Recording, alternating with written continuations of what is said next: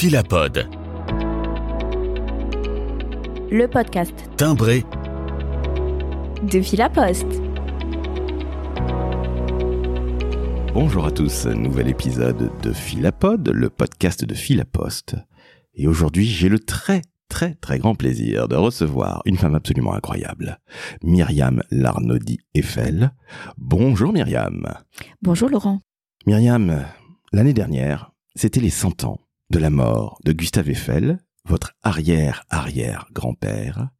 On va en parler, il y a eu évidemment des timbres à son effigie. C'est un des plus grands hommes qu'on ait connus dans notre industrie dernièrement.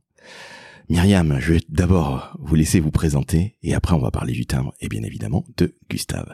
Nous sommes tout oui, je vous en prie.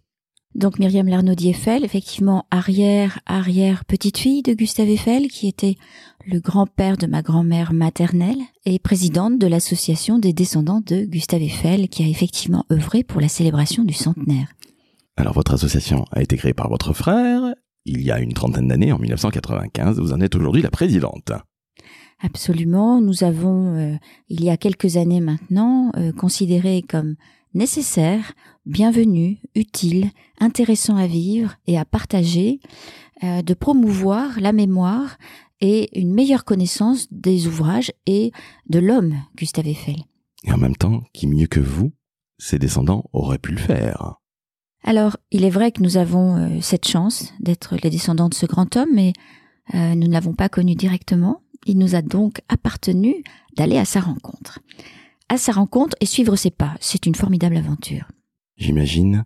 Myriam, rentrons dans le vif du sujet. En premier lieu, les timbres. Alors, je le dis à nos auditrices et auditeurs, il y a beaucoup de choses qui ont été faites par la Poste et Philaposte pour votre très célèbre aïeul. En premier lieu, un bloc d'un timbre-poste de format 52 par 40,85 mm. Ouh là là, c'est technique. Il y a eu un bloc d'un timbre de 130 par 185. Alors quand je donne toutes ces informations, rassurez-vous, c'est pour celles et ceux qui adorent collectionner. 350 000 exemplaires tout de même, une valeur faciale d'un euro 80 à l'international, imprimé en taille douce. Il y a eu aussi un bloc d'exception. En même temps, c'est quelque peu normal, Myriam, pour euh, un homme aussi incroyable que Gustave, n'est-ce pas? Absolument. Un bloc de six timbres également où là, on fait un clin d'œil au cinquantenaire de la Tour Eiffel en 1939, donc ça a été réédité. Et enfin, un carnet de huit timbres postes appelé Iconique Tour Eiffel qui est sorti en juin 2023. Vous aurez évidemment toutes ces informations dans la description du podcast, mais si vous voulez vous procurer ces timbres, eh bien vous allez sur laposte.fr et vous tapez tout simplement Gustave Eiffel et vous allez les trouver. Pardon pour cette parenthèse très technique Myriam, mais justement, Comment ça s'est passé? Parce que je sais qu'en mars 2023, juste avant le printemps, il y a eu une, cérémonie de lancement. Vous la présidiez. Myriam, racontez-nous comment ça s'est passé, comment on vous a contacté, parce que c'est quelque chose d'absolument incroyable. Eh bien, c'était le 9 mars précisément, et nous avons eu l'immense chance euh, de lancer l'événement du centenaire avec Philapost et euh, précisément euh, la personne de Ségolène Godelu que j'ai bien rencontrée à cette occasion-là, ainsi que Philippe Val qui était à nos côtés pour le lancement de ce grand événement au premier étage de la tour. C'est magnifique. Alors Philippe Val, c'est le président de la Poste pour celles et ceux qui ne le savent pas. Comment ça s'est passé? Parce qu'on nous a contactés, on vous a dit, allez, bientôt le centenaire de la mort de Gustave Eiffel, parce que sachez-le, quand on émet des timbres, c'est le terme exact. Ça ne se fait pas du jour au lendemain, donc on vous a contacté quelque temps avant, évidemment. Comment vous avez pris ça? Est-ce que c'était une énième reconnaissance? Ou au contraire, vous vous êtes dit, c'est une très très belle occasion parce que ça fait 100 ans que Gustave est mort. On n'a pas eu beaucoup d'hommes comme ça en France, il faut le dire de par le passé. Donc j'imagine que vous étiez extrêmement fiers. Alors c'était un, je dirais, euh, un projet très intéressant et une véritable collaboration avec Philapost. Ce qui effectivement nous famille nous a vraiment fait euh, très plaisir. Dans cette euh, cette élaboration de projet, il y a eu le choix euh, des œuvres constituant ce timbre et le choix effectivement de cette gravure en taille douce si graphique et dont les qualités vont se prêter particulièrement à l'évocation de l'œuvre de Gustave Eiffel. Dans cette gravure en taille douce, nous avons progressivement sélectionné des ouvrages avec bien sûr euh, le service de documentation et de communication de Philapost, jusqu'à choisir euh, les trois ouvrages les plus parlants, dirons-nous, pour évoquer euh, d'une façon synthétique l'œuvre de Gustave Eiffel. Ça va être d'une façon originale la coupole de l'Observatoire euh, de Nice, euh, œuvre euh, très intéressante sur le plan de l'ingénierie, on aura l'occasion d'en reparler peut-être. Le viaduc de Garabi, ce beau viaduc à grande arche qui fait aujourd'hui l'objet d'une candidature à l'UNESCO, ça n'est pas rien. Et bien sûr la tour Eiffel que chacun d'entre nous connaît, mais l'association des trois ouvrages, c'est déjà bien connaître l'œuvre de Gustave Eiffel. Exactement, parce que l'œuvre de Gustave, alors pardonnez-moi de l'appeler Gustave, mais il fait quelque peu partie de ma vie. C'est un des, des grands personnages, un des grands entrepreneurs. On en parlait même hors antenne, c'est un des premiers start-upers, quelque part en France. Un start-upper, absolument qui d'ailleurs fait ses premières armes euh, dès l'âge de 26 ans avec le pont de Bordeaux. Mais, mais comme euh, cet homme est incroyable, ou ce jeune homme même euh, intrépide, ses origines sont modestes. Hein. Il est né à Dijon et son enfance n'est pas franchement simple, austère, sévère, avec une famille bien occupée. Il est élevé par sa grand-mère, personne difficile, tandis que sa mère est une femme d'entreprise qui tient un commerce de houille en bordure du canal à Dijon. Ce commerce de houille, c'est un commerce d'homme et pourtant cette femme est au milieu d'eux, entreprenante, moderne, précoce. Elle va avoir un véritable impact tout au long de la vie de Gustave Eiffel, comme une mère affective et en même temps une conseillère euh, tout à fait pertinente aux principales étapes de sa vie. La correspondance que nous détenons grâce à la conservation euh, du musée d'Orsay aujourd'hui permet euh, de comprendre le lien entre Gustave Eiffel et sa mère bien sûr son père aussi, mais sa mère particulièrement, comme ferment d'exemplarité dans cette quête de la modernité. Alors vous le dites, il se lance à 25-26 ans, très très jeune. Il a cette opportunité c'est le pont de Bordeaux, il est à peine sorti de l'école centrale, il voulait être chimiste puisque c'était sa spécialité, mais euh, il se trouve que, euh, souhaitant pourtant reprendre une usine de chimie euh, de son oncle, sa mère va venir le voir dans sa petite chambre d'étudiant en face de l'actuel hôtel Salé, qui était les locaux de l'école centrale à l'époque, disant mais non Gustave, tu ne pourras pas devenir chimiste parce que bien nous ne nous entendons plus avec cette famille. Et donc il va falloir changer ton fusil d'épaule. Mais que vais-je faire dit Gustave d'un air très ennuyé, et sa mère lui dire écoute-moi, au bord du canal, je vois arriver la houille sur des wagons depuis les mines d'Épinac et je considère que c'est un, secteur d'avenir. Tu devrais t'y intéresser. Fort de ce conseil, il s'oriente effectivement vers la charpente métallique, rentre chez Charles Neveu et ensuite, grâce à la compagnie Powell, va se voir confier donc alors les études d'exécution et être chef de chantier de ce pont. Il n'a pas la position hiérarchique majeure, bien sûr. Il a 26 ans mais en revanche la capacité de faire qui va être mise à l'épreuve. Et dès ses premiers écrits, on considère que euh, il considère lui-même que c'est la chance de sa vie d'entrer dans les affaires et peut-être, peut-être de se faire remarquer. Et là, c'est le début de sa légende. C'est le début de sa légende. Pourquoi? Sur un pont prévu et qui va être le plus long pont d'Europe, 504 mètres précisément, on n'en connaissait pas jusqu'alors euh, d'aussi important. Il va mettre au point un certain nombre de techniques qui vont faire sa célébrité. On va prendre l'exemple de la fondation des piles du pont, grâce aux études de Charles Neveu, mais que Eiffel met en pratique. À Bordeaux même, il va choisir les croix de Saint-André. Finalement, cette structure ajourée qui fait que, eh bien, euh, on fait à la fois des économies de matériaux, parce que faire des économies de fer dans cette époque euh, des années 1860-70, c'est très important. Technique ajourée qui fait que le vide, étonnamment, est plus solide que le plein. Grande première. Hein ce, ce choix d'un pont à poutre treillis chargé d'encaisser la décélération des trains avant l'entrée en gare, tout ça c'est une ingénierie tout à fait innovante. On rajoute à ça quoi? Un rivet? Ah, ces rivets dont on entend tant parler. Eh bien, c'est à cette occasion-là que Eiffel développe une technique bien sûr déjà pratiquée, mais dont il va vraiment faire son vocabulaire de construction. Ce rivet posé à chaud qui dans sa rétractation à froid permet la fixation des structures au millimètre près. Un autre ouvrage de Gustave Eiffel, c'est le viaduc de Garabi. Peut-être un petit peu moins connu. Est-ce que vous pouvez nous en parler, s'il vous plaît, Myriam? Alors, Garabi, c'est euh, à peu près 14 euh, ans après le pont de Bordeaux. C'est son principal ouvrage, ne l'oublions pas, celui dont il était le plus fier, étant finalement une forme, une étape de perfectionnement du viaduc de Porto. Et ces deux viaducs à grande arche sont, pour Eiffel lui-même, euh, le plus grand défi jamais relevé euh, dans toute sa carrière de constructeur. Pourquoi? Il s'agit d'un viaduc euh, à grande arche.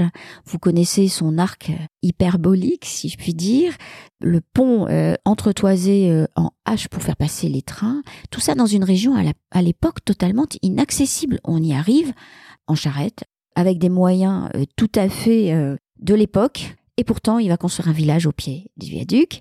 Il va toujours tenir ses délais de construction, de coûts, euh, pour des portées jamais connues jusque-là, c'est l'ouvrage majeur de Gustave Eiffel. Alors ça, on ne le sait pas. Il en était particulièrement fier. Il y a d'autres choses qu'on sait un petit peu moins. Évidemment, tout le monde connaît la tour, mais on va en parler bien entendu. Il y a également l'ossature de Miss Liberty, c'est-à-dire la statue de la liberté. C'est incroyable. Complètement incroyable, pas tout à fait attendu de penser que Gustave Eiffel allait euh, s'occuper euh, de permettre à la statue de la liberté de tenir. Auguste Bartholdi, violer le duc dans un premier temps, et finalement Gustave Eiffel, parce que c'est le seul qui est capable, avec la proposition d'un pylône, de permettre au bras, notamment, de la statue de tenir. Cette construction est incroyable. Euh, j'en ai revu des images, dont un documentaire euh, très intéressant où on peut rentrer euh, à la façon de rentrer dans la peau d'un corps. C'est extraordinaire dans cette grande statue gigantesque. On est à l'époque des ouvrages gigantesques. La statue de la liberté en est un. Et puis encore plus beau, encore plus fort. 300 mètres de haut, la tour. Quelle course à la hauteur Mais c'est incroyable, une tour de 1000 pieds. Eh bien, étonnamment, ça n'est pas forcément ce projet qui retient d'abord l'attention de Gustave Eiffel. Il considère après tout que ça n'est que la juxtaposition de deux arches de pont. C'est pas forcément si inédit que ça. Et son équipe lui dit mais si si, euh, vous devriez vous y intéresser. Et c'est Stéphane Sauvestre, l'architecte, qui fait partie de cette équipe, qui lui dit mais moi je peux en faire quelque chose de un peu décoratif grâce à ce fameux fer pudelé, le matériau que vous avez choisi pour construire toute votre vie ces, euh, ces ouvrages d'art. Et découvrant finalement la faculté de transformer ce pylône en arc triomphal d'entrée dans l'exposition universelle de 89, ça y est, Gustave Eiffel a compris le challenge. C'est une course aussi à la hauteur. Pour les Parisiens, ça va être la première fois qu'on va pouvoir voir Paris depuis en haut à 300 mètres d'altitude. Pour sourire, quelques années plus tard, on proposera un sanatorium au premier étage de la tour parce qu'on considère qu'on est en altitude. Et tout ça est formidable, mais nous remet dans, je dirais, l'esprit euh, d'une époque qui ne connaît pas finalement euh, cette dimension euh, de prise de hauteur sur le plan sur le plan de la capitale. Incroyable défi, deux ans, deux mois, cinq jours. 250 ouvriers 2 500 000 rivets, quand on voit la difficulté de poser chaque rivet dans ces conditions-là, c'est vraiment incroyable. Et donc c'est euh, effectivement cet ouvrage qui progressivement va être l'arbre qui va recouvrir la forêt de l'ensemble d'œuvres de Gustave Eiffel. Alors la tour va devenir par la suite quelque part le théâtre d'expérimentation parce que Gustave n'a pas été que ce très grand bâtisseur et ce start-upper avant, avant l'heure, ça a été aussi un homme auquel on doit beaucoup de choses. Je vous laisse vous nous en parler, Myriam. Ce qui est incroyable, c'est que la première année, l'affluence est telle à la tour que Gustave Eiffel, qui a lui-même financé la construction de la tour Eiffel, se voit remboursé de, euh, de ce magnifique projet. Pour autant, elle ne va pas garder une telle affluence sur une si longue période, considérée finalement au départ comme un monument éphémère, une concession de 20 ans, mais pas plus. Au-delà des années de 1900, il va même y avoir une volonté euh, de la part du conseil municipal de Paris de la démolir et il n'y aura à une seule voie près que la tour sera sauvée. Ça, c'est une chose qu'on a du mal à comprendre aujourd'hui. Toujours est-il que pour Gustave Eiffel, il s'agit de maintenir la tour en démontrant son intérêt, bien sûr architectural, mais aussi pour être, je dirais, le siège ou le, le terrain d'épreuves euh, diverses scientifiques. Et donc il va, avec une toute autre euh, qualité et brillance, se tourner finalement vers le XXe siècle par ses recherches en météorologie, mécanique des fluides, chute des corps et gravité, et bien sûr études en aéronautique, parce qu'il faut savoir que Gustave Eiffel a conçu le modèle d'un avion. C'était un génie. Je pense que c'était un ingénieur ingénieux, curieux et humaniste. Alors justement, je rebondis sur humaniste. Vous avez parlé des 250 ouvriers qui ont construit ça en deux ans. C'est un, chef-d'œuvre, comme on dit. Ça a été un des premiers patrons sociaux. Parce qu'à un moment, il comprend que sans eux, il ne peut strictement rien faire. Le, le chronomètre court, c'est lui qui paye. Il faut le rappeler que c'est lui, comme vous l'avez dit, qui paye la construction de ce magnifique édifice. Et il comprend qu'il a besoin d'eux. Et là, il décide de les augmenter. Un des premiers patrons sociaux et modernes, j'ai envie de dire. Oui, alors rien n'est simple sur cette tour, sur ce finalement un lieu de euh, de construction euh, peu vécu finalement hein, par tous les ouvriers. Alors il va y avoir ceux qui sont spécialisés et très habitués à travailler en altitude. Il va y avoir ceux qui ne souhaitent pas monter trop haut et qui vont donc travailler euh, sur les, les premiers les premiers étages. Gustave Eiffel est un homme d'affaires exigeant. Rigoureux. Euh, vous l'avez dit, il ne s'agit pas de faire banqueroute, et ça a été suffisamment difficile de démarcher la banque franco-égyptienne, ancêtre de BNP Paribas, qui permettra le financement de cette tour, mais il n'en a pas eu beaucoup d'autres. Donc il s'agit d'aller au bout, de monter, euh, je dirais, là, étage par étage. Il y a des grèves à certains moments parce que euh, le travail est dur, les conditions climatiques aussi euh, hivernales sur un compte à rebours quasi quotidien font que à un moment donné ces ouvriers se font, font grève se, se rebiffent. Et effectivement Gustave Eiffel a tout le temps gardé un lien avec toutes ses équipes. Par son charisme il va comprendre euh, leurs requêtes, y accéder dans la gestion d'un chantier rigoureux, euh, mais effectivement veiller aussi à euh, leur sécurité, pas un seul mort sur le chantier et également un quotidien. Il va par exemple faire aménager une cantine au premier étage, déjeuner tous les jours avec eux. Ça, effectivement, je crois que ce sont des caractéristiques d'un homme qui veut être parmi ces hommes. On le voit d'ailleurs souvent, et notamment au moment de la fondation des piles à l'air comprimé de deux piles côté Seine qui euh, répondent à l'expérimentation du pont de Bordeaux. Il est habillé comme eux et il est euh, les mains vraiment euh, dans le chantier avec ces hommes. Myriam, parlons un petit peu de vous, s'il vous plaît. Vous êtes une femme de culture, une femme d'art, évidemment la descendante de Gustave Eiffel dont on vient de parler. Est-ce que ça n'est pas entre guillemets une sorte de pression qu'on a un peu sur le dos quand on s'appelle l'Arnaudie Eiffel? C'est un, très beau devoir, mais c'est un devoir. Et ce devoir, effectivement, euh, c'est de faire le mieux possible pour rendre hommage, tout simplement, à son grand-père. Et je crois que dans ces moments-là, il faut avoir la simplicité de rétablir ce lien affectif intérieur qui à la fois euh, permet euh, de comprendre peut-être quel homme il a pu être, et également de revoir l'immensité effectivement du, grand personnage de l'histoire. Une œuvre absolument magistrale, connue partout à travers le monde. Si je reviens au, au timbre, lorsque vous les avez vus, j'imagine que vous étiez extrêmement fier c'est formidable. Je trouve que cette réalisation est particulièrement réussie. D'abord, euh, la gravure en taille douce, comme euh, on l'a pu l'évoquer, répond parfaitement à l'évocation des ouvrages d'Eiffel qui sont eux-mêmes très graphiques. Donc, on a une rencontre euh, de la technique du donc de ce bloc timbre avec les ouvrages eux-mêmes. Ensuite, le choix des couleurs m'a particulièrement plu. On a une évocation qui d'ailleurs fait référence aux ouvrages. La tour était rouge à l'origine. Est-ce qu'on n'a euh, pas forcément la conscience de ça lorsque donc euh, elle est inaugurée euh, le 31 mars 1889 Elle est rouge, elle est rouge barbedienne, c'est un rouge qui correspond à un minium, hein, c'est-à-dire anti-corrosion, mais qui est bien choisi par Gustave Eiffel pour être un, un monument finalement euh, euh, d'exposition. De fait, on pourrait parler aussi des, de la peinture de la tour si on voulait, pour comprendre l'évolution d'une peinture, d'un monument qui devait être éphémère, comme le rouge, vers des teintes plus ocres qui correspondent à son entrée euh, dans l'environnement de l'architecture parisienne. Sur la partie des autres ouvrages, Garabi aussi est rouge. Hein comme euh, peut-être également, et ça je l'ai su de la part euh, de SNCF Réseau, la volonté de faire l'équivalent d'un land art en insérant un ouvrage dans ce magnifique paysage d'Auvergne avec ce rouge vif qui ressort. Il est à la fois une référence à l'histoire, mais aussi l'entrée dans une vraie modernité. Merci beaucoup à vous, Myriam. J'aurais pu parler pendant des heures avec vous, tant l'œuvre, j'ai même envie de dire les œuvres de Gustave Eiffel, me hante entre guillemets depuis de très très très nombreuses années. Je le rappelle, c'était un patron moderne, c'était un homme d'innovation, c'était un homme qui voyait déjà beaucoup plus loin que le 19e siècle. Il est mort il y a 100 ans l'année dernière, en décembre 1923. Myriam, je vous remercie sincèrement, vous parlez magnifiquement bien de votre aïeul. Merci beaucoup Laurent. Chers auditrices, chers auditeurs, vous venez d'entendre une femme absolument incroyable. Myriam Larnedy Eiffel. Oh, ne riez pas, Myriam, on peut le dire, sincèrement, vous êtes beaucoup trop modeste.